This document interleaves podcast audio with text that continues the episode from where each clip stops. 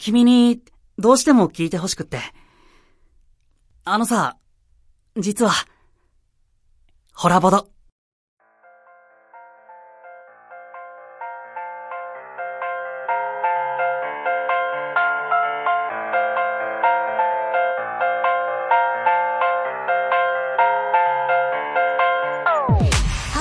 はい、始まりました、ホラボド。このラジオは偏った知識の3人が好きって気持ちだけで、ボードゲームとおすすめ映画についてあーだこーだおしゃべりするなんちゃって紹介番組です。パーソナリティは私もみ、そして、ノスモスです。麦茶子です。いやいやいやいやいやいやいやお、麦チョコさん、久々ですね。あ、明けましておめでとうございます。あけましておめでとうございます。そうか、2023年に入ってから通常回はこれが初めてですね。あ最近どうでした？最近。最近、私おみくじ引いたんですよ。おみくじ。あ、麦チョコさんが。はい、うん引いたんですけど、大吉だったんですね。で、その日のうちに、まあ、ミスドに行ったんですよ。おうおうそしたら、たまたま買ったのが、うん777円分だったんですよ。あ、お会計が。そう、会計が。で、その後に、お財布をなくしたっていう。え、お財布なくしたの？財布なくしたの？財布ごとなくしましたあ。あれね。大めちゃめちゃついた大吉は？大吉どこに行ったんでしょうか？いや、そうなんですよ、ノスモスさん。先週本来これ収録する予定だったんですけど、うんうん火曜日にね、はい。めちゃめちゃ雪降ったじゃないですか。めちゃめちゃ雪降りましたね。で、路面が凍ったから車が出せないってなったんで、仕方なく木曜日ずらしたんですよ。はい。で、木曜日に撮る予定だったのが、急に麦チョコさんから連絡来て、うん財布なくしたんやって言って、だから免許証ないから運転できへんからいかんってね、マジでごめんなさい。わーってなって。んで、今が、まあ、次の週の火曜日なんですけれども、はいまあ、よっぽどこの、なんていうんですかね、今回のコラボを取るなという神のお告げか何か。マジでね。それか今日がすごいベストな日だから。あー、確かに。あ、うんめっちゃポジティブ。いいですね。そうしましょう。そうしましょう それです。それですね。しょっぱなから脳天気やな。まあ、そんなね、ついてないとか言ってる麦チョコさんですけど、はいノスモさん知ってますか？はい。最近麦チョコさんめちゃめちゃモテたらしくて。あー、なんか、風の噂ですごい。じゃあもう常に、やっぱ人たらしのね、麦チョコさんは、いろんな人に好かれがちなんですよ、うん。男としても女としても。そうですね、ゲーム会で見かけますね。そうでしょ？みんなが、わー、麦チョコ、麦チョコだ!って、食べ物振り向くなよって言いながら、タックルかましてくるぐらい、ドーンってきますけど、何のアニメだっけこれがもうあれなんですね。気がついたら年末になんか3人から告られたらしいじゃないですか。あー、同時にね。同時にってある？そのネルトンベニクジラ団みたいな、手出して、お願いしますってやつ。ちょっと待った出た大どんでん返しみたいな、懐かしい。いやいや、これ懐かしいって言えるの、ノスモスさんと私だけで。多分麦チョコさんは伝わってないですけど。いや、そんな3人いっぺんに告られるって、まあ、なかなか、あ、私でも思い出しましたけどお、1年間で4人に告られるはありました。すごいなすごいすごい。それまあほら、やっぱり人生ね、3回モテ期来ますからね。うんうんうん。でもそれが何？いやいや、もうたった1ヶ月で？たった1ヶ月内でその3人にパパパーンって。ねそれ、どこの人？知り合いですね、こういう。え、ボードゲーム関係の人？ボードゲーム関係もいますね。うーわ。動く、揺れ動く。めちゃめちゃ揺れ動くやん、恋愛事情。やばいね。やばいやん。全然知らなかったな。荒れちゃう荒れちゃう。荒れちゃうね。いや、ノスモスさんも最近ね、めちゃくちゃダイエットしてね、いや、もう痩せましたよね。全然。ガリガリになって、カリカリではない。高野ゆりに出るんちゃうからね。ビューティークリニック。出ちゃう出ちゃう出ちゃう、マジで。出ない。すげえよ。とはいえ、ここには勝てないですよ。勝てないですね。勝てますよ元がね、違いますからね。いやいや、お水飲んでるし、めっちゃ意識高いですね。お水飲んでるだけで意識高いんだ。バカなの？ジュースとコーヒーや。いやいやいやいや、何言ってんねん。私がコーヒー飲んでんのはここでね、眠気を覚ましてちゃんと収録に挑もうという姿勢ですよ。水飲んでるイコール賢いってなんか、ちょっとその意見自体があれですけど、まあ、むっちょこさんらしさだなと思いますけど、え、実際その3人はじゃあ全員振って終わったって感じなんですね。そのうちの一人と付き合いましたね。あおーあちゃあちゃやで。あちゃあーじゃあもう、フリーの時ってめちゃめちゃ少ないじゃないですか、短い期間あ。そう、それで思ったんですけど、私、なんかもみさんに、そのフリーの期間2ヶ月だったんですよね。は2ヶ月って短いみたいな、早いってみんなに言われたんですよ。んうんでも私2ヶ月って遅い方だと思ってて。言ってあげてください。ノースモさん言ってあげてください。私が、多分人によると思いません？短いって言ってください。分かってないんでもいやー、短いですう。ね。ねえ。平均どんぐらいなんですかねその、一1年ぐ般的な。らい。一年違うんですよ。これね、別に短い長いっていうよりは、はいちゃんと前振りがあったんですよ。はい私、今の彼氏と別れて、当分は、当分は一人でいようと思うもみさんって言われてたんですよ。ああ、そっか、一年ぐらいやっぱ様子見てね、落ち着くのって大事。そうそう、大人ってそういうことだよなと思ったら、2ヶ月後に3人に告られて、そのうちの1人と付き合ってますってへとか言われたら、いやいや、早すぎるだろと。そしたらなんか2ヶ月も我慢しましたよ、みたいな。え、もう何？寂しがり屋ってことですかね。私にとっての当分が2ヶ月だったってことですね。その小動物みたいな。まあ確かにね、年を取ると2ヶ月なんて本当に昨日今日みたいなノリありますけど、そうか、よっぽどこれまで多分モテ続けてるから、ごい2ヶ月がすごく長いんでしょうねあ。羨ましいクスですね、これは。体験したことないあれですからね。もう何の共感も得られない。悲しい。しかもなんか本人から聞きましたけど、元彼と別れた直後に、はいなんかその友達だった男性かあら、もう俺麦チョコのことを女としか見れないみたいなの来たんですよね。そう、友達として見てねって最初に言われてたのに、うんうん友達として見れなくなったってあっちから言われたんですよね。意味わかんないですか？そんなさ、なんかメロドラマみたいなさ、文面、普通恥ずかしくて送れないけど、そいつよっぽどラリってるじゃん、もう。めっちゃ好きだったんだと、元から。うんうんすごい好きだったんですよ、麦ちゃんさんのこと。うんうんうんで、我慢して我慢して、やったーやっと別れたわーって。うん。そうだったの？そう、そうです。もう自分に言い聞かせてたんです、それは。麦ちこさんに言ったんじゃなくって、あいつは友達だ。おなきんよ。通じるのが嫌だ。そうですか。でもそんな状況でね、しかもその人とは結局付き合ってないわけでしょ？うーん、ちょっと後頭部が気になっちゃってる。後頭部もう言って見た目から選ぶタイプ。失礼。マジ失礼なんですよね。私のことも多分影で何か言ってる。クリボーとかなんか言ってますよ。チンコの化身ぐらい。いやいや、シーコ消しも言っちゃダメだし、影でね、表だって言わないと、バカ。何言ってんだこいつ。ほんと、今回というホラボドがどれだけ大事な企画の回だと思ってるんですか？何言ってくれちゃってんの？聞いてるのにね。本当だよ。いろんな方が聞いてくれてる回でこんな。バレちゃう。バレちゃうもそうないですけど。まあまあでもそうやってね、まあ幸せになってもらう分には私も嬉しいことなんで。はい。ありがとうございます。末永くね。はい。はい。という、まあそういった第455夜でございますけれども。はい。いやー、最近ね、あった出来事今飛び出しましたけど、はいちょっともう一個ね、先に告知したいことがありまして、あはい。このノスモスさん、そうですね。山梨ボードゲームフェスっていうのをね、表立って開催しようかなっていう話が出てそうなんで。す。この山梨ボードゲームフェスっていうのは、実は以前に山梨ボードゲームフリーマーケットということで、コロナに入る前まで毎年やってたんですよ。うんうんうん。で、それは山梨市と呼ばれる場所で、まあ、200人、300人規模。そうですね。で、フリマなんで、まあ私とかノスゲムさんがはい。売りに出す中古のボードゲームがメインだったんですけど、はい。今回も、あ、もうちょっとでコロナまあまあ落ち着いてきたなってことで、やろうってなったら、もういろんな企業さんが、うちも出ますって言ってくださったんで、うんうんうん。結果、フリマ出店私らぐらいですよね。そうなんですよね。残りの10ブースぐらいは、もう全部企業。それもなんへかー、超有名企業ばっかりなんですよ。大手企業が。山梨初出店みたいな人がすげー多くて、そうなんですよ。なので、フリマっていうタイトルを変えて、フェスっていうタイトルにさせていただいたんですけれども、そちらがですね、まあ、4月の23日うん。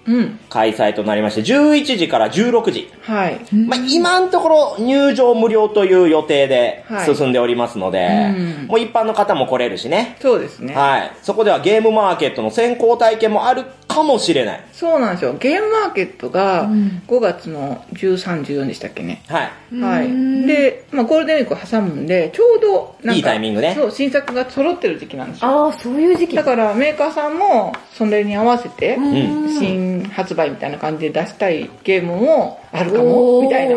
え、楽しみですいねや、。相当大きいイベントになりますよ、今回。で、出店確定サークルが今のところ、コロンアーク、んディアシュピール、ジェリージェリーゲームズ、テンデイズゲームズ、エンゲームズ、グループ SNE、クレーブラット、コロコロ堂、数寄ゲームズ、そして、カリヤさんワクワクブースです。カリアさん、ワクワクブース楽しみ。楽しみでしょ、カリヤさんワクワクブース。そうですねこ。れ命名私なんですけど。元アークライトのカリアさんが自分のところのやつ出したいっていうことだったんで、はいいやー、これだけ著名なね、方々が集まってくださったらもう鬼に金棒ですよ。そうなんですよ。でもなんかね、本当にフリマやろうみたいな感じで、中古の遊んでないゲームを、あの、うんイベントで出したかった、なんですけど、企業が多すぎて、え、私、どうしようみたいな感じで、対応できるかなってとこですごいね、ハラハラしてるハラハラしてますハラハラね。ですよ。で、会場もこれまで使ってたものから変更しまして、山梨プラザという甲府駅から歩いてすぐのところそうですね。になったので5分くらいうん。まあ、あずさとかね、海事とか、そういった特急も止まりますんで、安心して県外からも来れますし、あとプレイスペースも用意しますのうん。で、そうですね。まあ、来たけど結局何も買わなかったじゃなくてね、うんまあ遊んで、そうなんですよ。ううん。ん、手厚い仕様。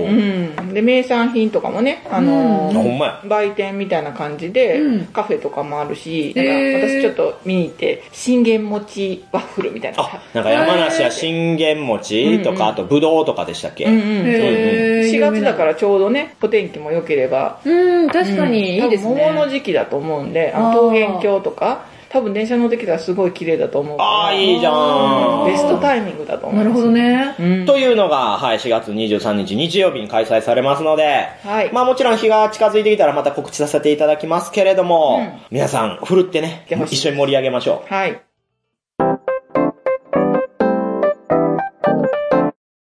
という、まあそういった告知もかませましてからの本題ですよ。はい。はいみちょこさんどうですか？意気込みは。意気込みも楽しみですね。他の、めっちゃ気になってるんで。あー、もう何が、どういうランキング、そう。そうという今回は、ホラボド勝手にランキングスペシャルでございます。はい。昨年10月29日、そして30日に東京ビッグサイトで開催されましたゲームマーケット2022秋。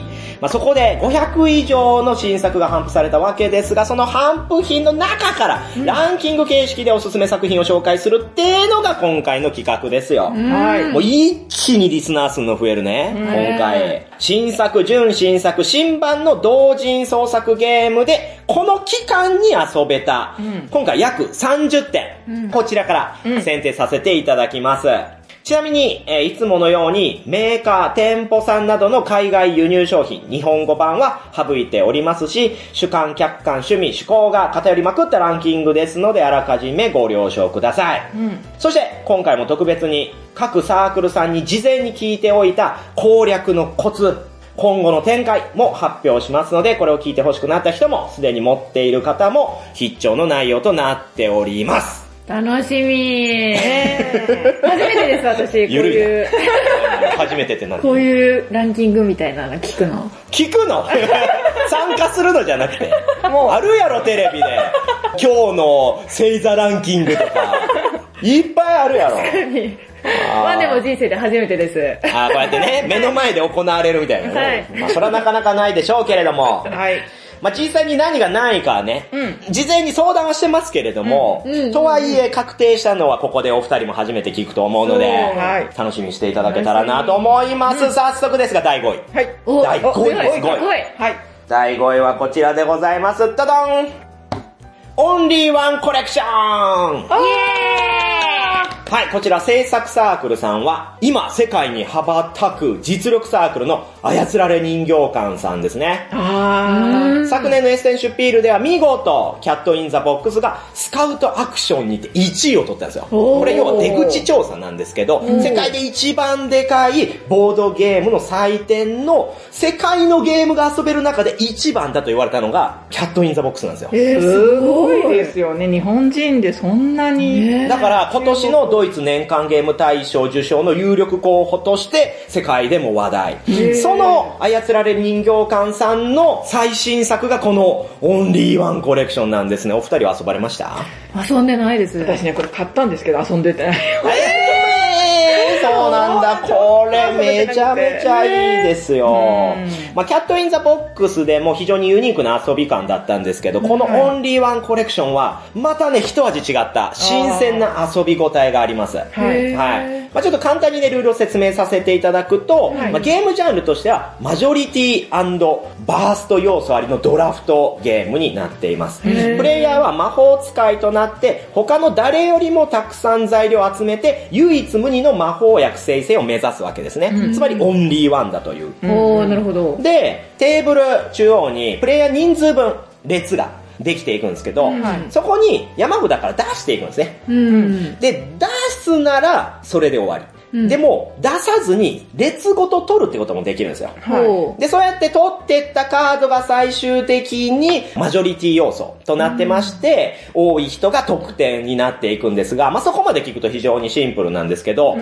一つの列にですね、同じ数字を置いてしまうとバーストしちゃうんですね。例えば3人で遊ぶなら3列しかないから、よしじゃあ引くぞって引いた時にもう置けない場合、すべ、ての数字がもうあるじゃんってなっちゃったらそれバースト、はい。となってしまって、結局そのカードだけ取って列は取れないっていう風になりますし、あとカードの数字自体もですね、6A、6B とかね、8A、8B みたいに同じ数字でも2種類とかあったりするんですね。はいはい。うん。ということは、狙ってるカードの種類は違うのに、同じ数字としてバーストしてしまう可能性もあると。まあ、そういった確率の部分とかも見ながら、ハラハラドキドキやっていく。で、ゲーム終了時に、捨て札、そして右隣の人の持ち札の枚数で、ボーナス点が入るんですよ。ここがすごく特徴的で、バーストしてしまった結果、結局捨て札に行ってしまったカードが、無駄になるわけじゃなくて、そこにあるカードによって、自分の最後の得点も変わるんですよ。かつ右隣の人が何持ってるかによっても得点が変わるから、はいここのやりとりが、あわかりますか？ー。周りもインタラクションが非常に強いんですよ。という、一味違ったこのドラフトゲーム。これはね、実際に遊んでみると、うん最初、きょとんってします。え、え、どういうこと？え、なんで？え、ふーんってなるんですけど、うんうん答え合わせというか、得点計算になった時に、全員でうわーってなるんです紐解ける感じはいはいはい。その仕組みというか謎解きというか、んあ、そういう作りになってるんだ、おもろっていう。操られ人形館さんの卓越したゲームデザインっていうのは凝縮されて入ってるんですね。へー。はい。そして、操られ人形館さんに直接聞きましたプレイのコツなんですけれども、オンリーワンコレクションは、あえてバーストさせるという選択を持つことで大きく戦略が広がります。うんうん競っている数字の最後の1枚で勝てるような時に、あえてバーストさせて確保すれば、ボーナス増加も含めて大得点が見込めます。また、バーストは通常の最終のタイミングより早くラウンドから抜けることができるので、隣のプレイヤーに任意のカードを与えて、ボーナスアップなども狙えると。もうこれ、ここだけ聞いたら何言ってるかわかんないですけど、いざやると確かに、あえて自分が抜けることによって相手の選択肢を狭めるっていうことができるんで、だポジティブなバーストができるっていうのも非常に特徴的。で、他には、勝ちたい数字の前の数字を抑えるというのが強いです。うんう。うんん。これ得点計算時にん、スタートプレイヤーマーカはいーを持ってるところから優先順位が来るんですよ。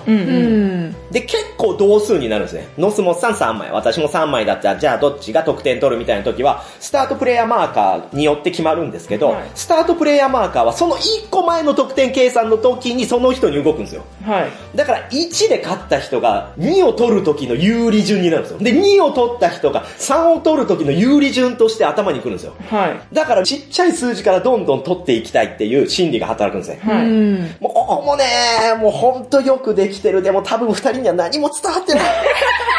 やってないからね。何にも伝わってない。いやー、本当によくできている。そう帰ったらやろう。あ、いいな。うーん、という、まあ、上茶が勝つ数字の次の数字を狙うというところもポイントになりますので、まあ、そういったね、今のプレイのコツを聞きつつ、うまくね、回してみてほしい。うんうん1回でやめるんじゃなくて、2回目からがね、さらに面白く、コツをつかめると思いますので、うん。そして、私個人、もみ個人のプレイのコツとしては、上級用ルールは、もうマストで入れていいなと思います。これ上級用ルールとして、一応各プレイヤーに能力っていうのが割り振られるっていうのはあるんですけど、ん。この能力によって全員がイーブンじゃなくなるんですよ。うん。いろんなチャンスが区別的に生まれてくるんで、はい。そういったところによってよりダイナミックになるところもあるし、戦術的に狙えるようにもなるっていうのがあって、これはね、ぜひね、入れて遊んでほしい。で、ルールもほとんど一緒なんで、うんうん。という上級用ルールおすすめです。はい、今後の展開としてですけれども、オンリーワンコレクションの再販見込みなどは今のところありません。あ、そうなんだ。が、主にイエローサブマリン様などへの委託品がまだありますので、よろしければお手に取ってもらえると嬉しいです。うんうん。そして、ブースにも、ね、BOOTH のブースでも、残りわずかではありますが、まあ現在通販中ですので、気になった方はもうすぐね、ポチっていただけたらなと。んこの再販見込みないっていうのはね、よくボードゲームであるんですよ。うん。まあ、同人とか、そういう創作ゲームって、じゃあまた作りますって言って500作ったとしてね、またそんだけ売れるかって言ったら、なかなかじゃないですか。だからもう、完売した、すごい人気ってなっても、もう作らないっていうのは結構あって、だからどんどんレアになっていくんですけど、まあ、その代表がノスゲムっていうね。ー。ああ、そうなんだ。でもね、今回、ノスゲームのブースの後ろが、うん操られ人形館。あ、そっかそっか。で、ものすごい段ボールの壁ができてたんですよ。嫌われてるみたい。いやいや、でももう、あっという間に、みるみるうちに売れていって、もう大人気だったし、すげえ。世界的にね、注目されてますからそうね。それにねうん、このね、アートワークがね、井上治さんで、あ、そう。めちゃんこ可愛い可愛いですよね。おさむさんのイラストはまたいいんですよ。そうなんですよはい、今度ぜひ遊んでみましょう。遊びましょはい、では続きまして、どんどんいきますよ。第4位でございます。こちら。ダダン。レトロポリス。レトロポリス。これ制作サークルさんはですね、ホラボド一押し、え脳みそから煙出る系ゲームサークルのポーラポンドゲームズ。ほら、う。ポンドゲーム脳みそから元アナログランチボックスさんですね。はい。はいはいはい。名前変わったんですか？見てください。このまた鼻につくおしゃれなアートワーク。おしゃれですよね。私ももうこれおしゃれだわ。鼻につくでしょ コンポーネントもね、また全部可愛らしいんですけど、これ二人また遊んでない？遊んでない。昨年のゲームマハル勝手にランキングでね、はい。うんアナログランチボックスさんのポーションマーケットはを1位にさせてもらったし、うんまあそれで言うと麦チョコさん一緒にね、うん遊びましたよね。遊びましたねポーションマーケット非常に面白い。そうそう。で、ポーションマーケットも、まあ、なかなかに頭から煙出すゲームでしたけど、確かに。これももう、ほんと恐ろしいぐらいにジレンマの効いたゲームなんで、い。そんな、そんな小箱もうに。勝ち気煙ぐらい、周囲が見えなくなるぐらいみんな煙出てます。シュワーって。そんなに気になる。うん。はい、えルールとしてはですね、ゲームジャンル、押し出しゼリパズルゲームですね。押し出しゼリってわかります？押して、出して、ゼセリセリ。あそう、セリです。セリです。競りゲームで、要は、じゃあ、俺ここにかけるって言ったら、そこにもともといた人は押し出されちゃう。また、別のところにかけなきゃいけないっていうのが、まあ、押し出し競りなんですけれども、まあ、それを使ったパズルゲームで、うん。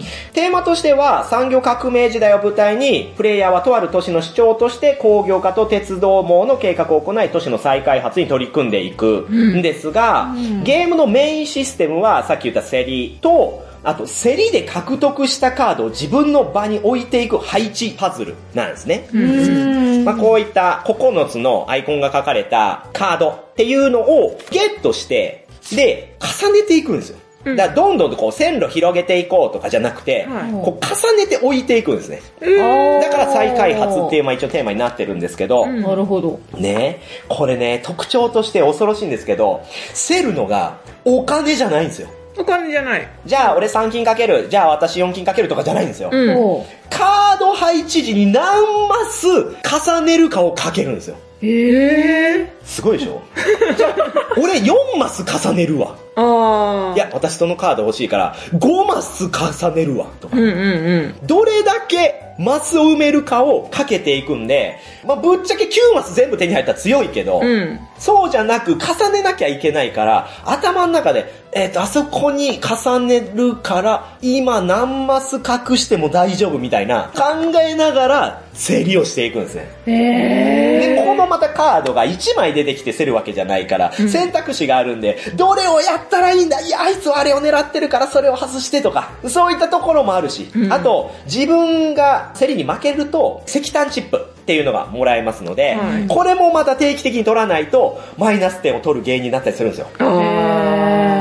あで、あいつ次多分自分から降りるなみたいな、うんことも読んだ上でこっちに一回ブラフっって本腰のこっちにかけるみたいなのを、もう全員でぐわってやっていくんで、いや、まあ、面白いし、頭使うし。うんもう説明だけで頭から煙出てで、そうでしょ。そうですね。いや、非常にいいゲームなんですよね。そして、ご本人に聞きましたプレイのコツなんですけれども、契約カードを裏向きにして、計画カードとして配置するかも非常に重要になっていますので、実際に使うかどうかは常に考えておくと良いでしょう。ということなんですが、契約カードっていうのがね、憎いなって思うし、やってくれたなっていう要素なんですけど、うん。各プレイヤーにね、1枚ずつ最初から配られた得点表があるんですよ。はい。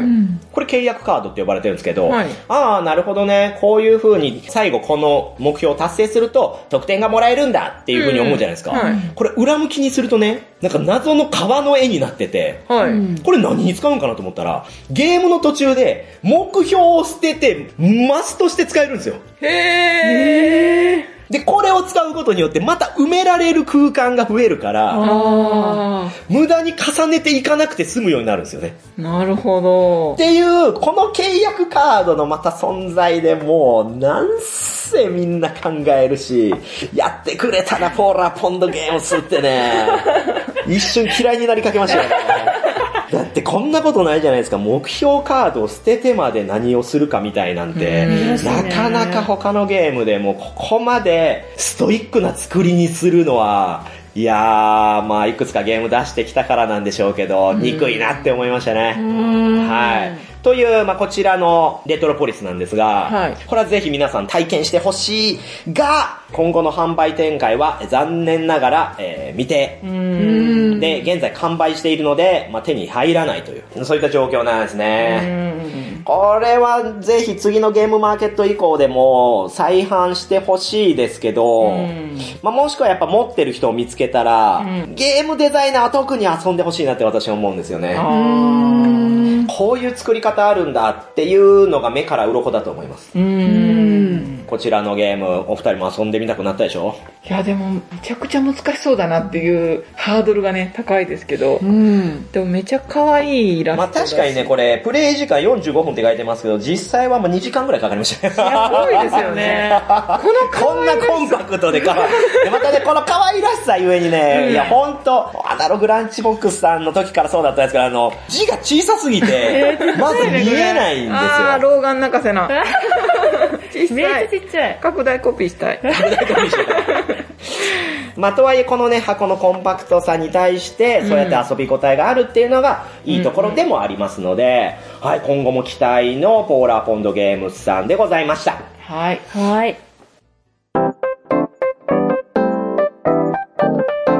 はい、ということで、続いて第3位。はい。ではなく、お、ではなく、ここでね、特別紹介枠に行きたいなと思います。おー。5位以内には入らなかったけど、ぜひね、もみとして紹介したいおすすめの作品枠なんですけれども、はい。一体何が来るのか、こちらでございます。ででん。なんで ?2 中高生編。えー、2なんだ。これお二人、やってない？やりましたね、私。私やってないです。あ、もうノスモさん何もやってないんだ。もうずっとゲーム作ってるから、ノスモさん。そうじゃなんですよ。遊べてない。これは本当ね、いや、5位以内にもしたかったけど、んうん別の回で紹介したいぐらい、私これすごくお気に入りで、はい。まあ、どういったゲームって、麦ちごさん覚えてます？覚えてますよ。もうだいぶトンチンカンなことを言った気がしますね。いやもみさんの発想力がすごいんですよ。へー。私みたいなやつはちょっとよくわからない中二病みたいな発言になっちゃあ、う。いや、だからいいんですよ。だからいいの。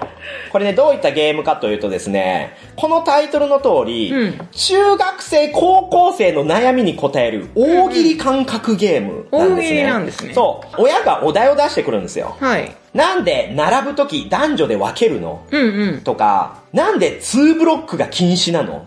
とか、なんで戦争はなくならないの？ってうんいう、うんうん。めちゃめちゃ難しいお題なんですよね。あで、これ、実際に現役中高生から集めたお題なんですよ。へえ、確かに疑問にね、ね言われてみたら、なんで2ブロックって禁止なのって不うん思議じゃないですか。うんうん。だし、答えづらいね、その戦争はなくならないのって言われたら、まあ確かになんて言えばいいんだろうみたいなをうん回答するんですけど、はい。それがですね、親側にもロールがついてるんですよ。へえ、自由じゃないですね。中二病高校生として言うとか、理系高校生として言うとか、新入生として言うっていう、このロール用のカードもついてるから、新入生が戦争はなんでなくならないのって聞いてきたということはこう答えた方がいいなとか。ああと、ギャルが聞いてきたからこう答えた方がいいなみたいなうんうんうん、回答側にそういった傾向を求めてくるんですね。あ、なるほど。で、これがね、非常にいいバランスで、う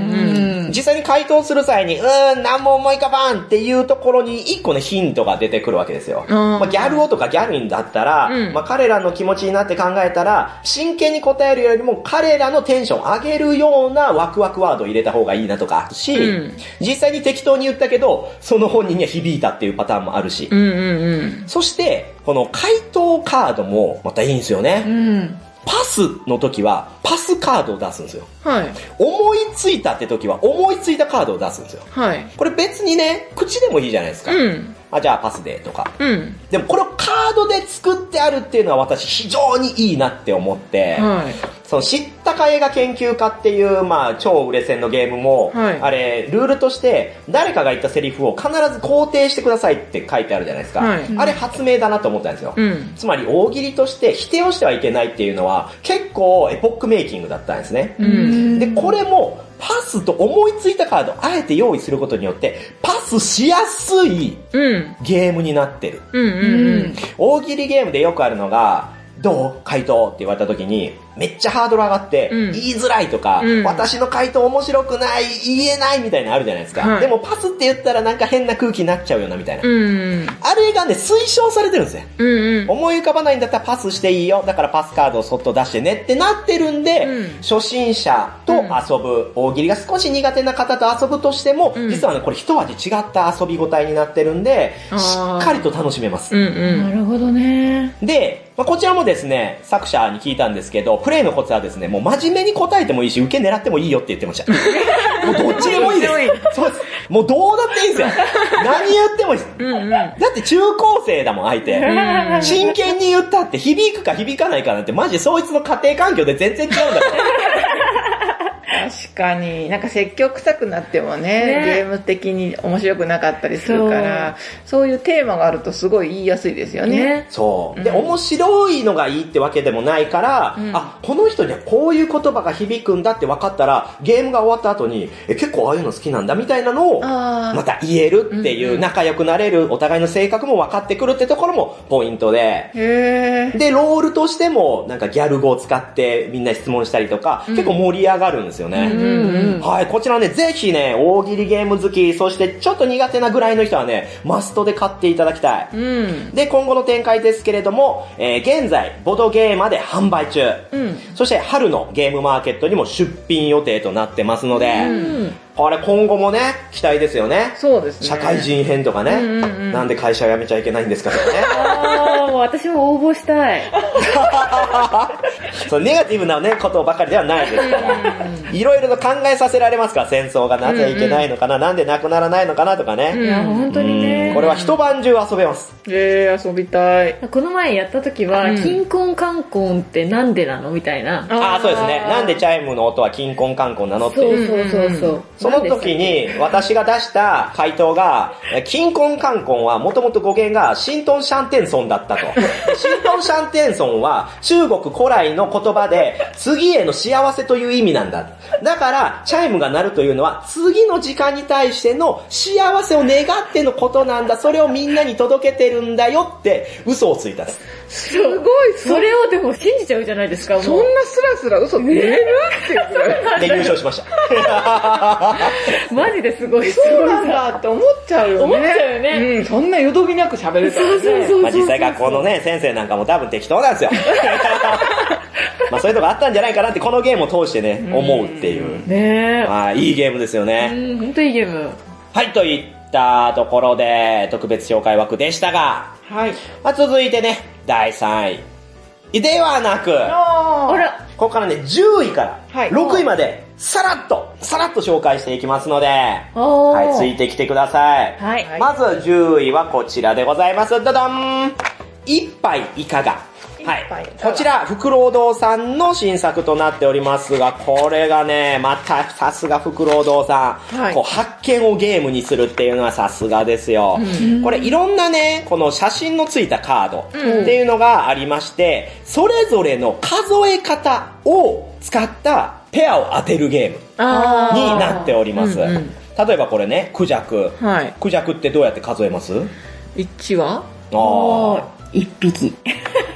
以外にもね、面とか席とかもあるわけですよ。へー。席？はい。面っていうのは、要は広げた羽を扇に見立てて、面っていう風に数えることもあるし、うん席。獲物としてね、鳥を数えるときに席と数えるみたいな、まあそういったものがあって、この数え方は裏に書いてるんですね。あで、これを表面の写真だけ見て、一緒のものを当てようということです。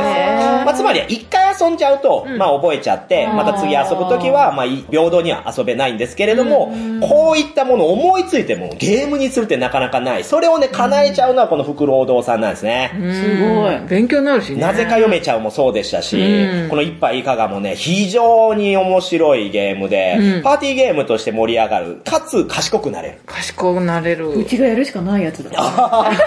麦ちょこさんが、あれ麦ちょこさん多分遊んで次の日には全部忘れてる。もう一回遊べると。あ、確かに。それは逆に得です、このゲームに至っては。というのが第10位でございます。はい、続いて、第9位はこちら。ごそごそ。ドドン。キープ。キープ。これでかいでしょ、このボックス。かいですね。普通に海外輸入品かよっていうぐらいでっかい箱なんですけど、こちらは人じゃらしさんが出しました新作となって、あ、そしてね、人じゃらしさんはなんと、昨年で10周年なんですよ。えー、おめでとういや、おめでとうございます。10周年になりまして。このボックスね、なんでこんなでかいかというと、え 見てください、なんか、ほら、何これ？え、何これ？コルクボードがコルクボード。入ってまして、さらはいにほら、画鋲、画鋲？紐、紐？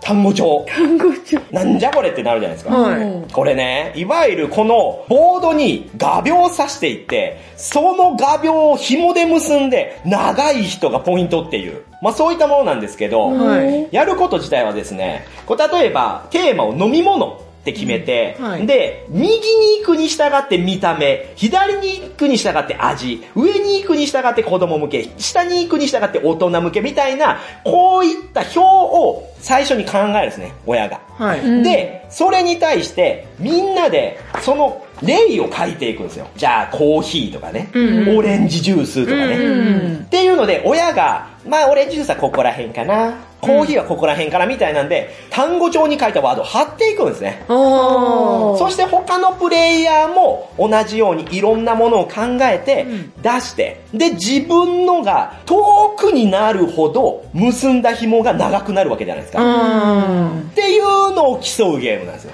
ー。へへちょ、新鮮でしょー。すごい。こんなに大きくする必要あったっていう。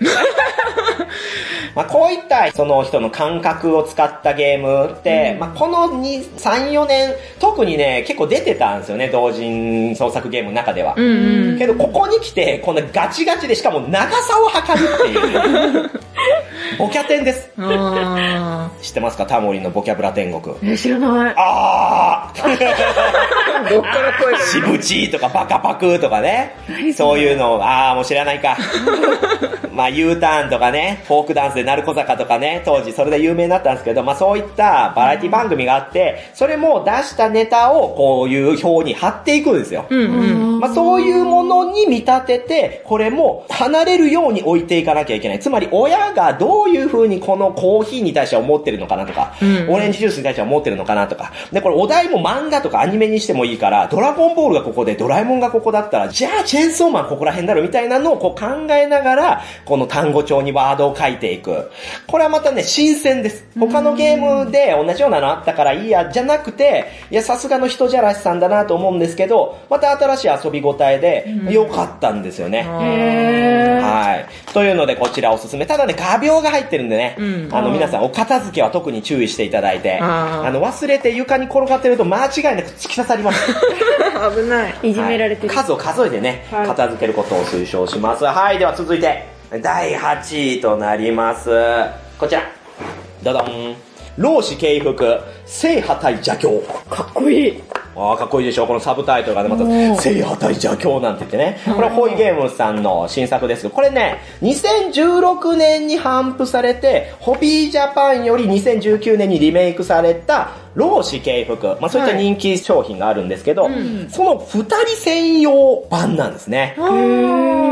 で、老子敬服では、敬服するという、まあ、相手のやったことをコピーするっていう要素があったんですけど、はい。こちらでもそういった要素が入ってまして、うん。自分が使った技を相手がまた利用できるっていうところ、二人なんでより白熱したバトルになってるんですね。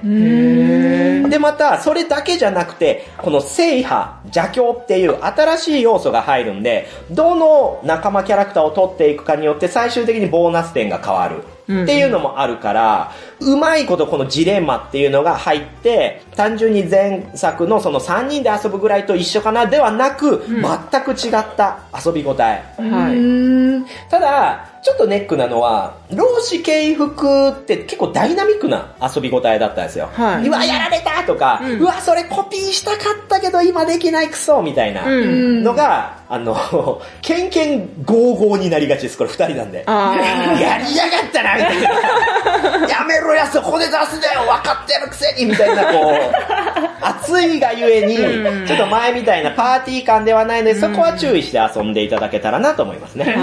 あはい。という、6年ぶりに出された、まあ、続編ということで、ぜひね、うんまだ遊んでない方は遊んでいただきたい、老子敬服、聖破対邪教でございます。ーはい。はい、では続きまして、第7位、こちら。どどん。おてて様。テテ様。おてて様、これはもうスケベなゲームですよ。いやー、これはスケベなゲームですね。ねえ、これ完全にスケベ。どういったゲームでしたっけ？もうなんか、あれでしたよね。手が触れ合っちゃうみたいな。まあそうね、端的に言うとそう。これ、スマート500ゲームさんが出したものなんですけど、はいまあ、ここのゲームね、すべて500円で統一されてるんですよ。このご時世に。ありがたいことじゃないですか。そうなんだ。ただこのおてて様は、もう私多分6000円分ぐらい遊びました。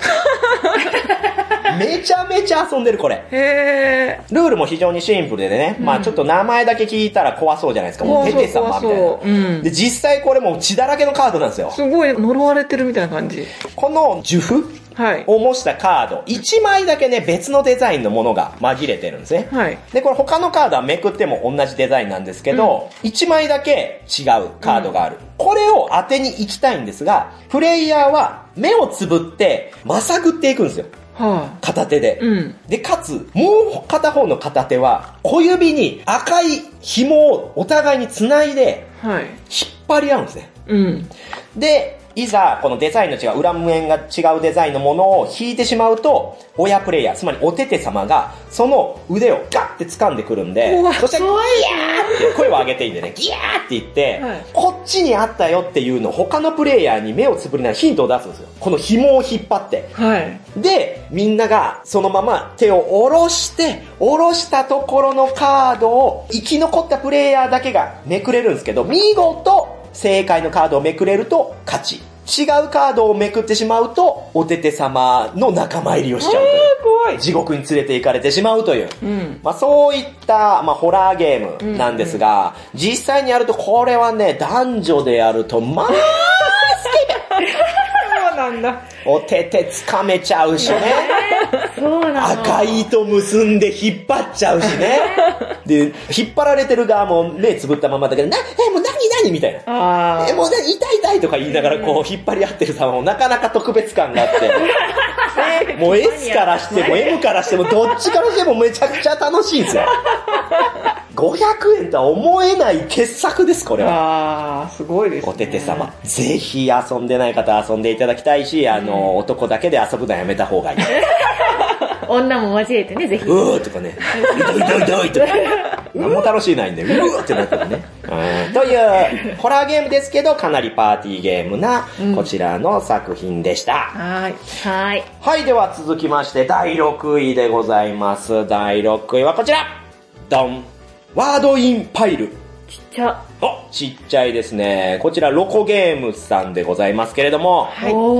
ワードインパイルのね、ボックスを逆にすると、お？DIM、ダンジョンインメモリーなんですよ。おこれ前作、ダンジョンインメモリーを出されたロコさんの新作、ワードインパイルなんですね。あ、すげえ。でしょ？すげえ。エモい。えー、これ多分作者聞いてるんでめちゃめちゃ今喜んでると思います。やったエモいって言ってもらえた。で、これどういったゲームかというと、この透明のフィルムに印刷されたひらがな、この50音のうんカードがあるので、これをですね、組み合わせて3文字の言葉を作るんですよ。うんうん。作って、隣の人に渡すんですよ。う。うんん。で、なんて書かれてるか当てるってことなんですけど、はいこれ隣の人は重なった状態で見るんですね。うんうん。あこれなんだってなるわけですよ。ー。結構わかんない。そうなんですよ。これをいち早く当てて、そして最後に残っちゃうとポイントにならない。うん。スピードゲームなんですうんね。うん。で、勝つと、次、ひっくり返すっていう要素が入ってくるんで、うんは本来は正しい向きで入れなきゃいけないんですけど、これを裏向きで入れてもいいっていうルールに入ってくるから勝つ人ほど不利になっていくんですよ。あ。あ。難しい。で、最後らへんは4文字になるんで、もうほとんどわかんないですよ。そう、私これは遊んだんですけど、うんひっくり返すと、チーとか、ヘがなんか、空とかね。そう。空に見えたりとかそっ、か C が通に見えたりとか、結構誤解しちゃって、それで違うことを考えてってなって、あ間違っちゃったってなることが結構あるんですよ。えー、やってみたい。すごい面白いですよ。これ直感的に遊べますし、うんまあいいゲームだなと思うんですけど、これ一回私があった出来事で、はい作った言葉をね、相手に渡したら、もみさん、下ネタかよって言ってきたんですよ。はい。もみさんも、下ネタは作っちゃダメだよっつって、うんうん。で、答え合わせになった時に、これあれでしょ？つって、チンコでしょ？つって。で、答え出したら、全然違ったんですよ。その、私への先入観で、勝手に下ネタと思った人が、もみさんあかんねこんな下ネタ作ったらみたいな。え、全然ちゃうけどみたいな。しいってなりますよ。ね。それも何だったかな。なんか、冊子かなんか、まあそういう、ちょっと確かに間違いやすいやつにした気がするんですけど、ものすごい先入観ですぐ回答してたんで、そういう遊び方もできる。確かにね。楽しい楽しいうんっていう、はい、こちら、ワードインパイル。ぜひね、これ、遊んでない方、今購入できる、確かスゴロク屋さんにこの前行った時もあったので、へ購入して遊んでみるとよかろう。ー、買いに行こうかな。でも一番小さいんじゃないかっていうぐらい小さいですよね、ゲーム。あ、これ、スーパーなくしやすいです。ポケットサイズ超えてますから。首にかけて歩こう。首にかけて。なかなかだなはい、ということで、ここまで一気にね、6位、詰めてまいりましたけれども、これでも納得のね、ランキング具合だったんじゃないかな。う。うんん、どれもいいゲームですからね。うんうん。はい。今のところ、どれが一番気になってました？えっ、と、オンリーワンコレクションがね、気になりますね。オンリーワンコレクションいいですよね。確かにね。そらそんだけ前評判聞いたらやりたくなるわな。そうですね。しかもそのポーションの件もあるからね。ああ、そうね。ポーションの剣。前作のね。ポーションの剣。うんありがとうございます。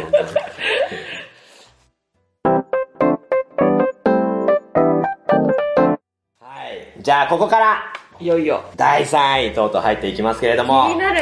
いやー、いっぱい遊んでるね、もみさんが選ぶね第3位、2位、1位ってなんだろう最近ちょっとこの新しいゲームをバンバン買うのやめようと思ってう。ね。え以前に買ったゲームをゴリゴリ回してたりとかするんですけど、やっぱね、この第3位からのものは本当顎外れるぐらい遊んでますから、納得だと思います第3位。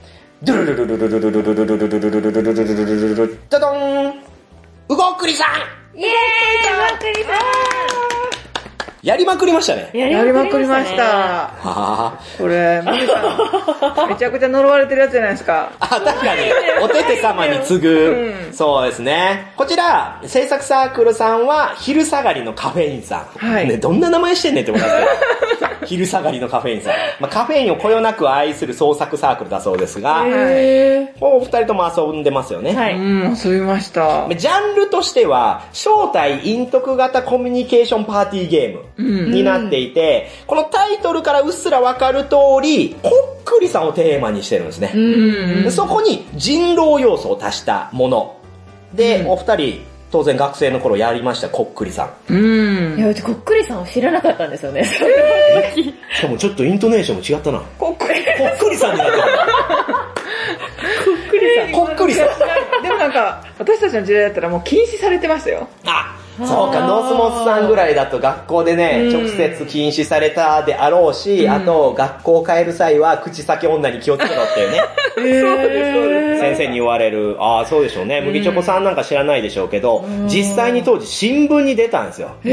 その口先女が、どこどこに出たってなって、その、噂とかじゃなくて、ここに出たから、ここの地域の人は特に気をつけろみたいなのが全国的に新聞にも載ったんですよ。えー、そんな？それぐらい、こういう妖怪とか、んなんか、神々しいものに対しての、なんだろう、まあ身近にあったんですよね。そうなんですよ。なんか不審者と妖怪が紙一重みたいなところがあるんですよね。え、でも実際見たことあるんですか？あ、口先女？とか、うおっくりさん？あ、こっくりさん。あ、えっとね、口先女は、まあ、諸説あるんですけど、実際そういった病気の方とか、あと、語源は実はこういったエピソードが、まあ、転じてこうなったみたいなのもあったりとかするんですけど。こっくりさんの場合は、こういうウイジャ版っていう50音が書かれたボードっていうところに、私の時は5円玉か10円玉だったかな、を使って、こう全員で指を乗せてね。で、なんとかくんが好きな人誰ですかみたいなことを言って、ひとみ、ひとみちゃんだみたいなのをやるみたいな。まあそういったものは、実際やりましたけど、んあの、必ず起こり得るのが、うん。取り憑かれたふりする女。うわーそうそうそうそうそう。私おかしくなってきたみたいなことを言い出して、みんなも、え、怖い怖い怖いみたいな。でも指離すと呪われるが、もう全国ルールなんで指離さないようにみんなやるんだけど、その、こっくりさん、つまり狐の霊に取り憑かれたふりして、ゲーム終わった後に変にジャンプする女の子とか いたんですよ。みたいな。なんとかちゃんが呪われた で帰って親に言って頭叩かれる。あんただからこっくりさんやめなって言ったのにみたいな。ガチやん。そうなんですよね。子供心にね、すごい恐怖でね、この言葉を言ったら呪われるとかね。あったね。うんすごいいろいろ、それぞれあるんですよ、学校によって。まあ、とはいえ、結局、こっくりさんっていうのは集団心理のもと、まあ、遊ぶゲームというもので、まあ、くくりはいいかなと思ってたんです、私は。で、まあ、ちょっと話取れちゃいましたけど、このうごっくりさんは何かって言ったら、ルールとしてはもう本当にほぼこっくりさんですよね。うん。お題としてカードをめくるんですよ。うん。で、そのお題がまたね、私すごくいいなと思うんですけど、んこっくりさんがテーマなのに、何々さんは一目惚れしたことがありますか？とか、うん。何々さんが初めて付き合ったのはいつですか？っていう。このお題がね、クソしょうもないんですよめちゃめちゃパーティー寄りで、うんうん。しかもこの何々さんっていうのは、そこにいるメンツを名指ししていいっていうルールなんで、うん。じゃあ、麦チョコさんの初恋はいつですか？みたいなお題が出て、いくついくつみたいなのを、こっくりさんのボード上でやるんですけど、うん人狼、まあ、うごっくりさん役の人だけが、その回答を行えるんですよね。うんつまり、この五円玉状のタイルを動かしていいのはうごっくりさんだけなんですよ。うん。で、他の人はただ指乗せてるんですけど、実際に、あ、動いてる動いてるっていう風に引っ張られるんですよね。うんで、これ、よく質問としてあるのが、うんこんなんすぐわかるんじゃないみたいな、うん誰が引っ張ってるかなんて。だからこれ、正体にとこなんないんじゃないって思うんですけど、うんうんこれ意外とわかんないんですよね。そう、そうなんですよね。で、これで、例えば、麦チョコさんの初恋6歳みたいな、うん。になった時に、その後、みんなでディスカッションする時間があるんですけど、え実際6歳だった？みたいな聞いて、え、違うよとか、あ、なんか6歳って答えそうならもみさんじゃないとか、うん。気使ってそうやって言ってるからノスモスさんじゃないみたいな、そういう読みのもとに一巡一周して、果たして誰がうごっくりさん役をやっていたのかっていうのを当てるっていう。そういったゲーム。これ意外とね、過去にありそうでなかったですよね。ああ、確かにね。こんな豪華コンポーネントにして、かつ、そのパーティー寄りにしたことで消化してるなって私は思うんですよ。うん。で、遊んだ後も、やっぱりこう、みんなが和気あいあいとなるというか、仲良くなれるよね。そうそという意味では、非常にこのゲームはいろんな人と遊びたくなって、もうずっとやってた年末年始。オープンゲーム会でも、うちのゲーム会でももう、壊れるんじゃないかぐらい引っ張り合ったもんね。けどこれもう怖いのが、もみさんがずっと動っくりさんになるんですよう。。そう。やばいぐらいね。そう、だからさっきね、まあ、狐に取り憑かれたふりした女によるうん単純なパーティーゲームだっただろ昔なんてことを言ってますけど、んいざうごっくりさんとして遊んで、初めてこっくりさんって存在するんだって、身をもって知ったんですが、うん。このゲーム買ってから、8回連続うごっくりさん役やってるんですよ。そ怖っと思って。8回連続でなる確率、まあ、平均で6人で遊んでるんですけど、マジで天文学的数字なんですよ。う。マジ怖い。ああ、やっぱいるんだと思って。この前お祓い行きましたもん。近くの有名な神社に。いや、ほんとね、そのレベルこんなに最初笑ってたのに、だんだん怖くなってきて。ちょっとガチ わかる。いやー、そんなドキドキもね、できるゲームですが、こちら、はい、作者に聞きましたプレイのコツですけれども、初対面の人とやるときは、アイスブレイクになるように、かつ、次のプレイの判断材料になるように、なるべくまんべんなくいろんな人に質問をしましょう。うん。はい。そして、私個人的なコツとしてはですね、うんこれ、ウイジャ版上では嘘禁止だけど、ディスカッションは嘘を OK とするっていう風にした方がいいです。うん。というのは、ルールブックに嘘をつくのは禁止ってなってるんですよ、このゲーム。うんでも、嘘をつくの禁止ってしちゃうと、正直ウイジャ版の上で出た答えと本人に聞いた時で違ったらもうその人はうごっくりさんじゃないって確定しちゃうじゃないですか。うん。これもただの消去法ゲームになっちゃうんですね。うん。これ非常にもったいないなと思って、うちでは、うごっくりさんは、ウイジャ版上では嘘は禁止。でも、その後みんなで喋るときは、嘘を言っていいよっていうことにしてるんで、そういったところのうまいこと、顔つきとか口ぶりみたいなところをまた読むっていう風なゲームにしてます。うん。で、これ一応作者にそれを言ったんですよ。そしたら、作者もそうしたかったって言ってました。そんなことある？ただ、ルールに書ききれなかったって。あ、そう、あ、そうなんやと思って。いいねでもここ結構違うんで、うんまあ次なんか第2版をやるときは、そういう風にまた新たに記載するもそうだし、あと、ボードもちょっと作り変えようかなって言ってましたね。ああ、そう、真ん中がね。うんうん。そう、これちょっとボード、まあ、ウイジャ版のボードはね、折りたたみになってるんですけど、そのせいでね、ちょっと引っかかっちゃうんですよね。うん。で、うちでは、硬質タイプの大型カードケースに入れて遊んでるんで、まあ、滑りやすくしてたりとかするんですけど、旧版持ってる方は、まあ、そういったね、硬質タイプの大型カードケースに入れて遊べばいいし、そして第2版はそこら辺が改善されるので期待という。うんうん。はい、今後の展開ですけれども、えー今後の売れ行き次第では拡張版もお考えているとのことですね。いや、これね、ぜひね、大人のうごっくりさん出してほしいんだよな 質問もっと踏み込んだやつ。怖いなプライバシーみたいな、ああいうもう禁断のワードとか出してほしいんだよな。年収何百万ですか？みたいな。とか、意外と売れるんですけどね、これねああ、そうですね。人気はというものですけど、まあ、昼下がりのカフェインさんが言う拡張版の方は、お題カードとか役職カードの追加。というのを考えているということですね。ああ、役職増えるのいいかもう。んうん。で、2023ゲームマ春にも新作を出す予定ということなので、そちらもお楽しみに。あ、そろそろだ。うーん、新進気鋭ではありますけど、非常にセンスを持ったうんサークル、しかもここ、大型ブースでやってるんで、えー、すごい。相当気合い入れてやってますからね。うんはい。今後にも期待が持てます。うん。という、はい、うごっくりさんでございました。はい、では残すところ、あと2つ。二つ。はいこれ非常に悩みました。うん第2位と1位。あどっちをどうするかは悩みましたけど、第2位はこちらでございます。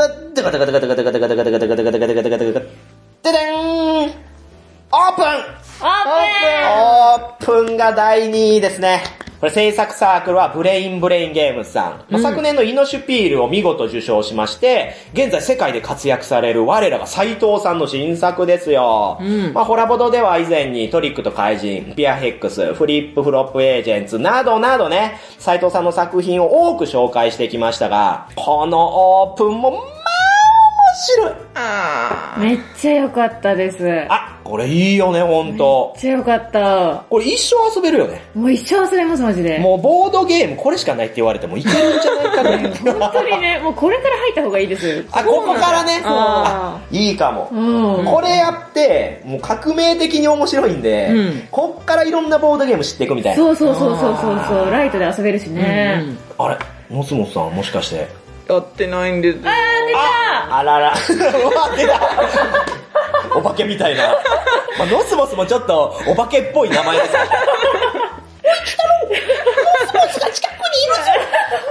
忙しいんだなと思って。これはね、ゲームジャンルとしては、斎藤さん曰く大富豪系ゲームなんですよ。まあまあ大富豪系なかなか潔のいいゲームジャンル宣言なんですけど、大富豪って言っちゃったっていうね。あ逆に言うと、敷居も上がるんですよね、やっぱ大富豪って。うんなんせトランプで、じゃあみんなで遊ぼうって言ったら、大体大富豪するじゃないですか。そんだけみんなにこよなく愛されてるわけですよ。まあそういったハードルを、やすやすと超えてきたのが、このやっぱ斎藤さんであり、オープンなんですが、はいこれルールは、配られるカード、手札は6枚。ーうん。で、そのうち4枚は公開されます。うん。で、すでに出されたカードよりも高い数字を出す。うん。で、出せない、出したくない場合はソフトパスします。はいまあソフトパスなんで、1回パスしてもまた順が回ってきます。はい。そして一番最初にゴーアウト。つまり手札を全部出し切った人の勝利。うん。これもうまさに大富豪じゃないですか。うん。で、ペアで出すこともできるし、うん。3カードで出すこともできるんですね。うん。うん。あれあれと。うん。もう往年やんけと。うん。でもこっからなんですよ。そうなの。この出したね、カード。実はよく見ると、同じ銃でも色が違う。うん。うん。という風になってて、こう出されたら、次出す時も、同じ色の組み合わせで出さなきゃいけないんですね。あつまり黒赤の55で出されたから、うんじゃあ、赤赤の66で出すか、みたいなことはできないんですよ。うん。ちゃんとその出された組み合わせの色も守れよ。うん。っていうことで、ここでね、うまくこの相手の出したくないやつ、出せないものを狙っていくとか、うん逆にみんなが出せなさそうだから、自分は守り抜いてソフトパスだし、次の次で出せるぞとかね。うん。うんまあ、そういったところも狙っていく。うん。このワンエッセンスだけで、相当読み合いが深くなっていまして。うん。で、またカードの構成もね、やらしいんですよね。わ怒ってんの？ー。こんだけしかないんですよ。おー。これが、要は1から10まであるんですけど、うん。うん。9と8と7と6は2枚ずつしかないですよ。ここの偏りもまたね、ああ、さすが斎藤さんっていう。うん。うん。この歪さによって、またゲーム感が増してるんですよね。うん。黒が多いんですね。あ、そう、色もね、また偏りがあるんで、うん。うん。そしてもう一つ、もう一つ、アイデンティティがあって、そう、これがめちゃくちゃいいんですよ。うん。まあ私の中の1位はオープンだったんですね。うんあ、回個人のね、ランキング。個人のランキングとしてオープンが一番好きだったんですけど、はいこれなんですよ、この。穴開いてるか。占いという要素がありまして、はい。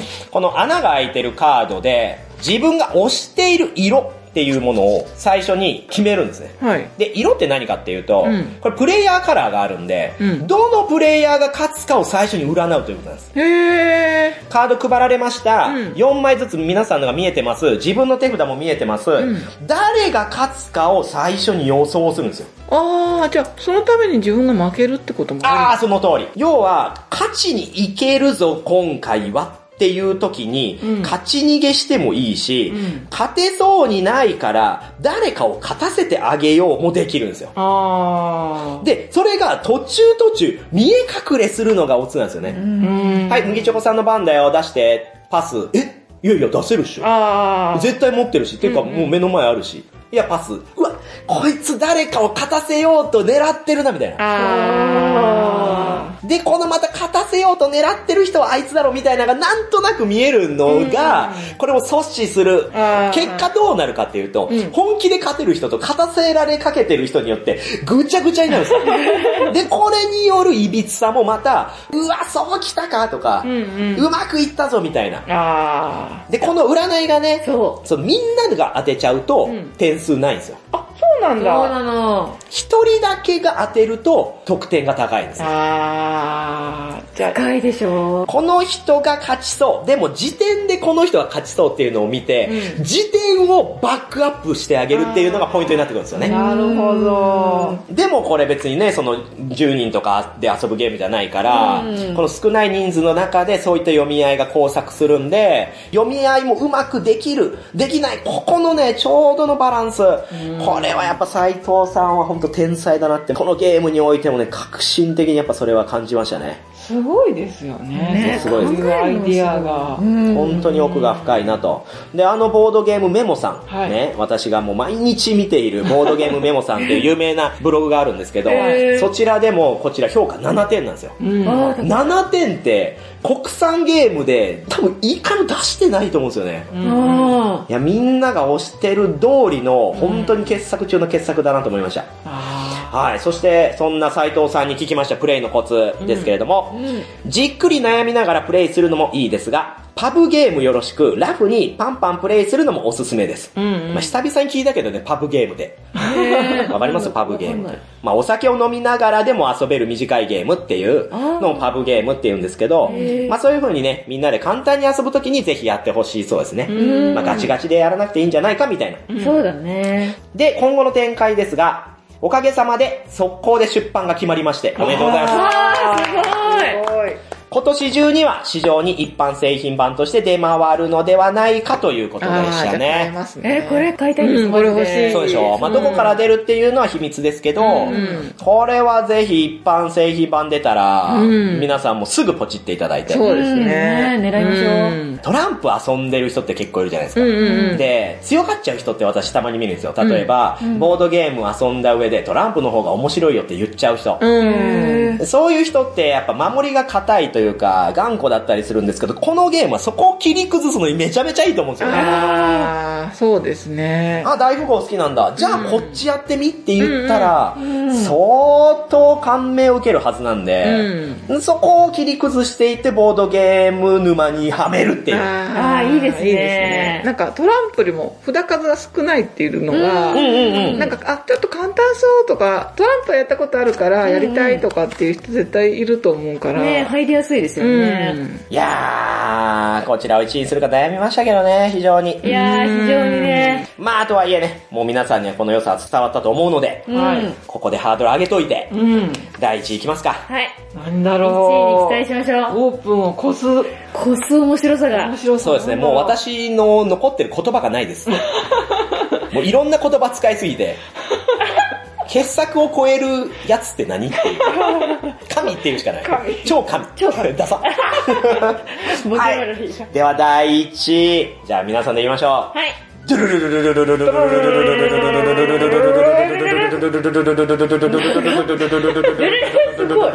ルルルただいまの決まり手はったいやいやいやいやではいやいやいやいやいやこれだと思っただと思ったもう、もみさんと遊んでるとずっとこれなんですよ。う、もうもうこれやってるとこしか見てないしね。いやいや、やばない。今年にやばないあ、そうなんだ。確かにそうかもしれない。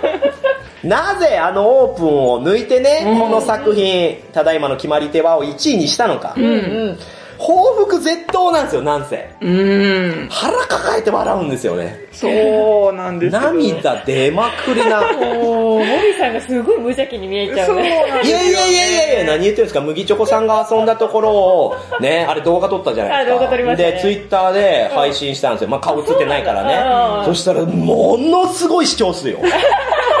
何千視聴になりましたからね。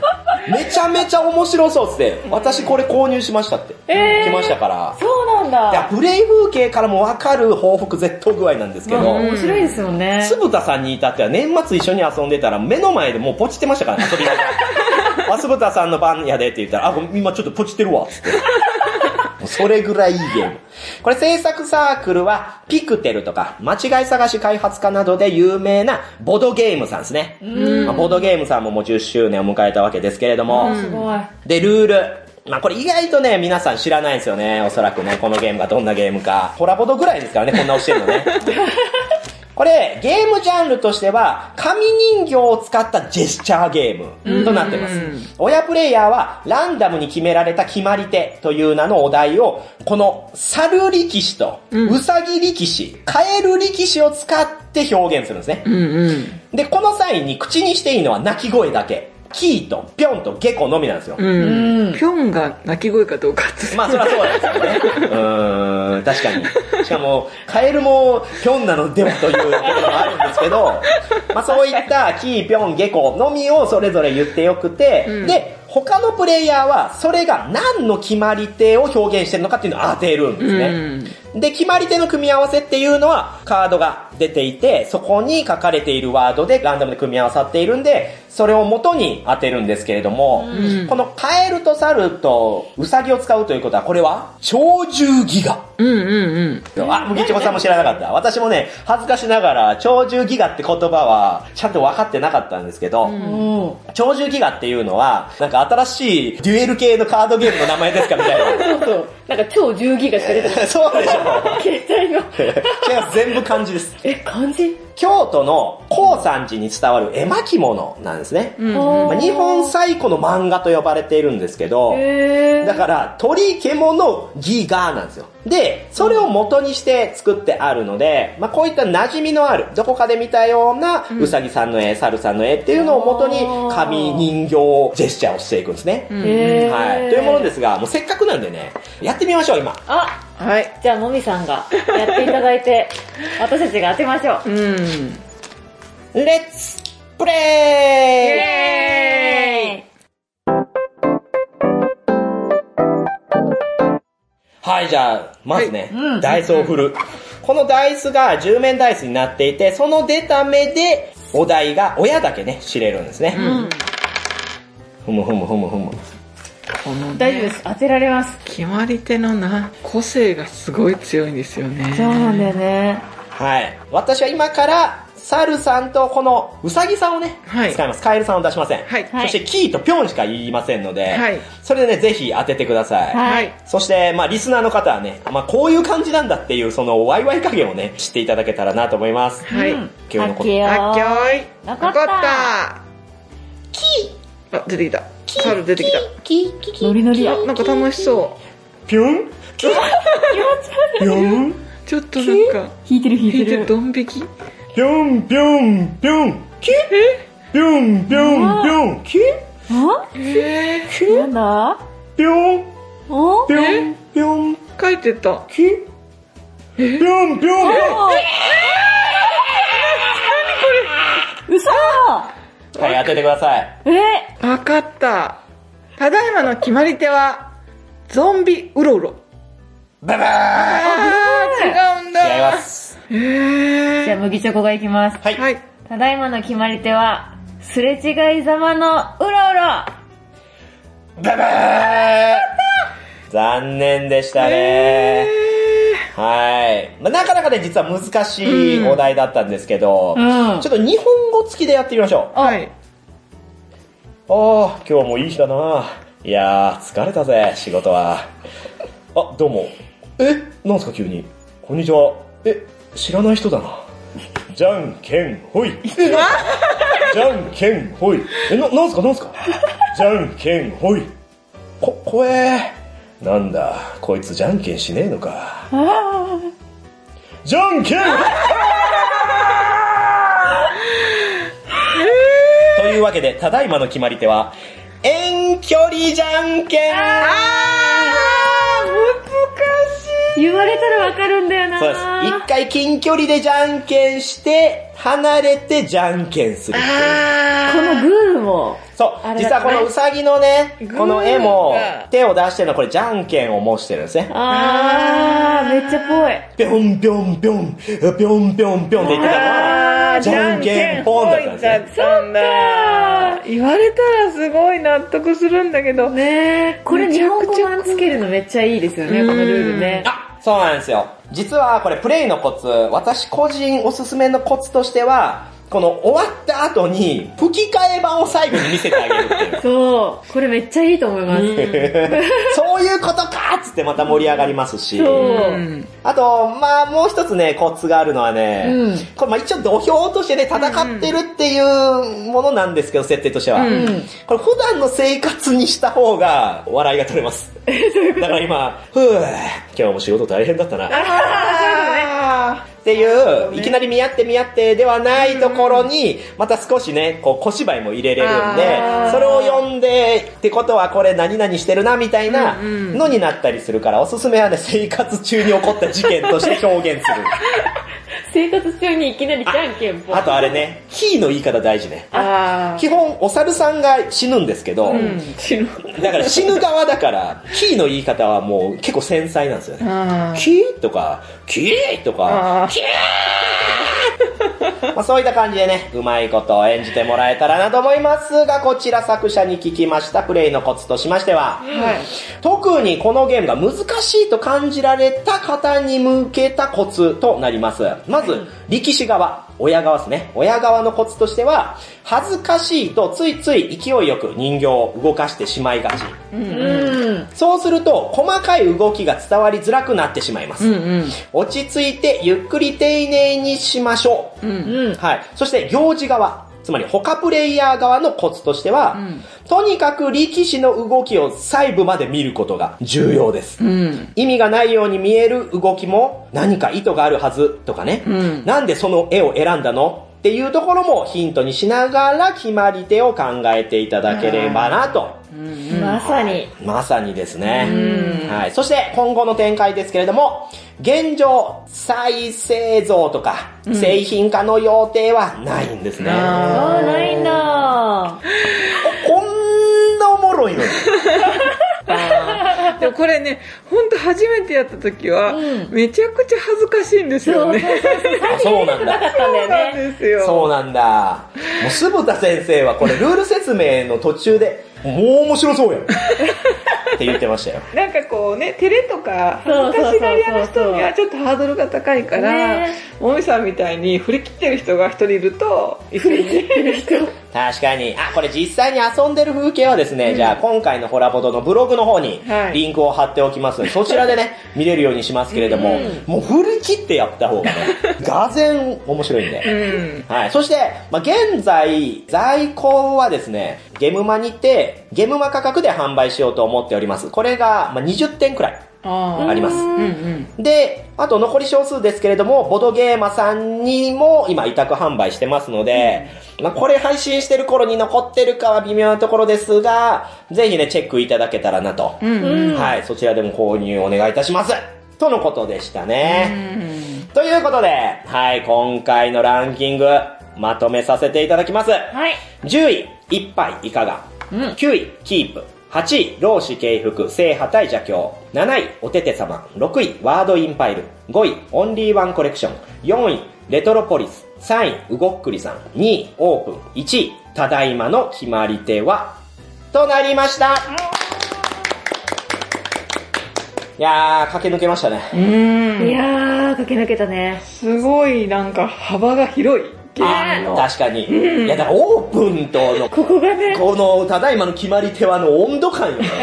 すごい。でもホラボトらしいじゃないですか。オうんープンを1位にしてないところが、いや、斎藤さんにしたら、なんでやねんって思うかもしれないですけど、みんなに愛されるって意味では、まあ、両者とも素晴らしいんですけど、んなんだろうね、この、パイオニア感で、こっちに軍配が上がっちゃったんですよね、私ね。あそうですね。でもなんか、同人らしさがすごい振り切ってる感じがして。そこもいいんですよね。これ一般商品化厳しいだろうなとか思うわけですよ。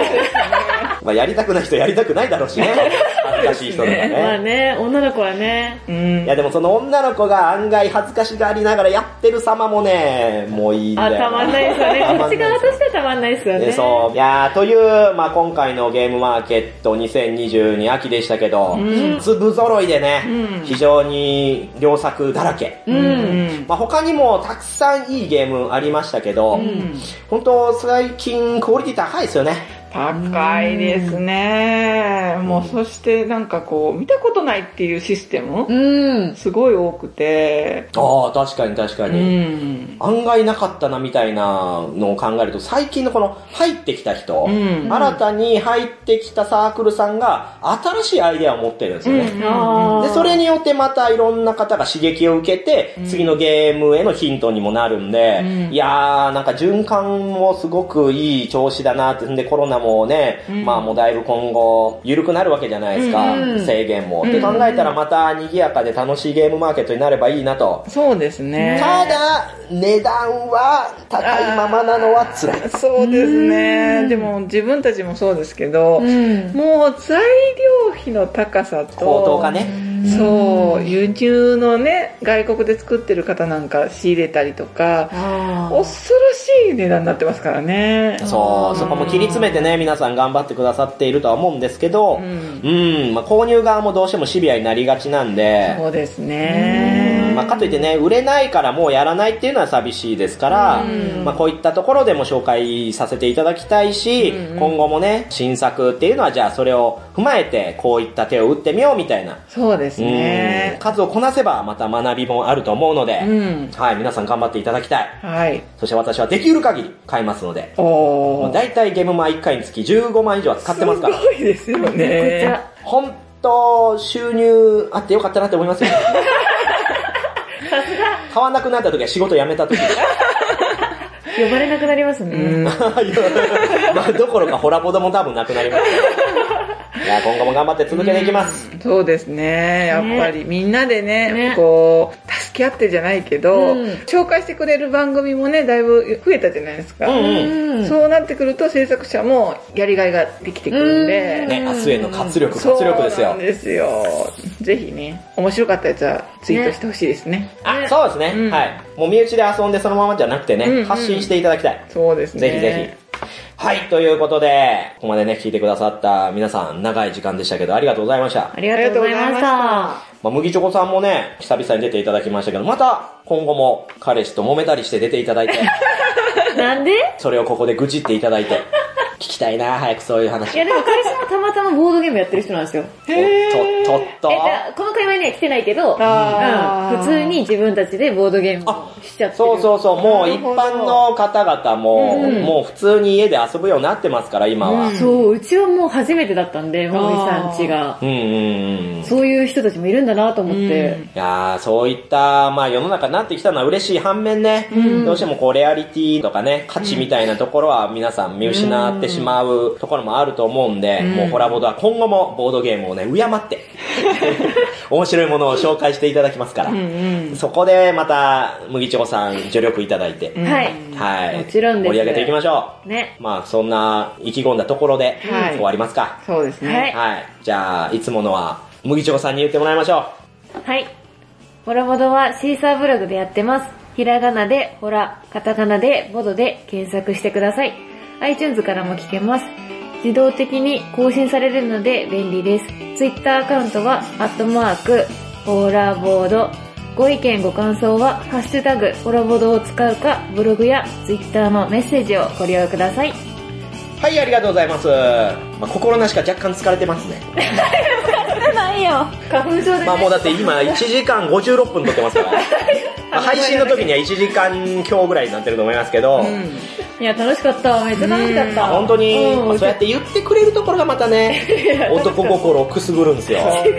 ごめんね、今日なんかちょっと盛り上がらなかったね。え、全然いいよ、みたいな。一緒に入れただけで楽しかったし、みたいなこと言われたら、バ弾け飛んだ。好きになっちゃうよーンねね。え、ほんとね。やだやだ。やだやだもう。はい。殺されないようにね。怖それだけは。はい、ということで、終わりましょう。はい。はい、今回お送りしたのは、プールで血だらけになってしまったもみ。車をぶつけて修理代が12万でなめなめのノスモ最悪。新年早々最悪。オセロニアに1万円課金した麦チョコでした。地味に高額。チャオチャオチャオチャオチャオ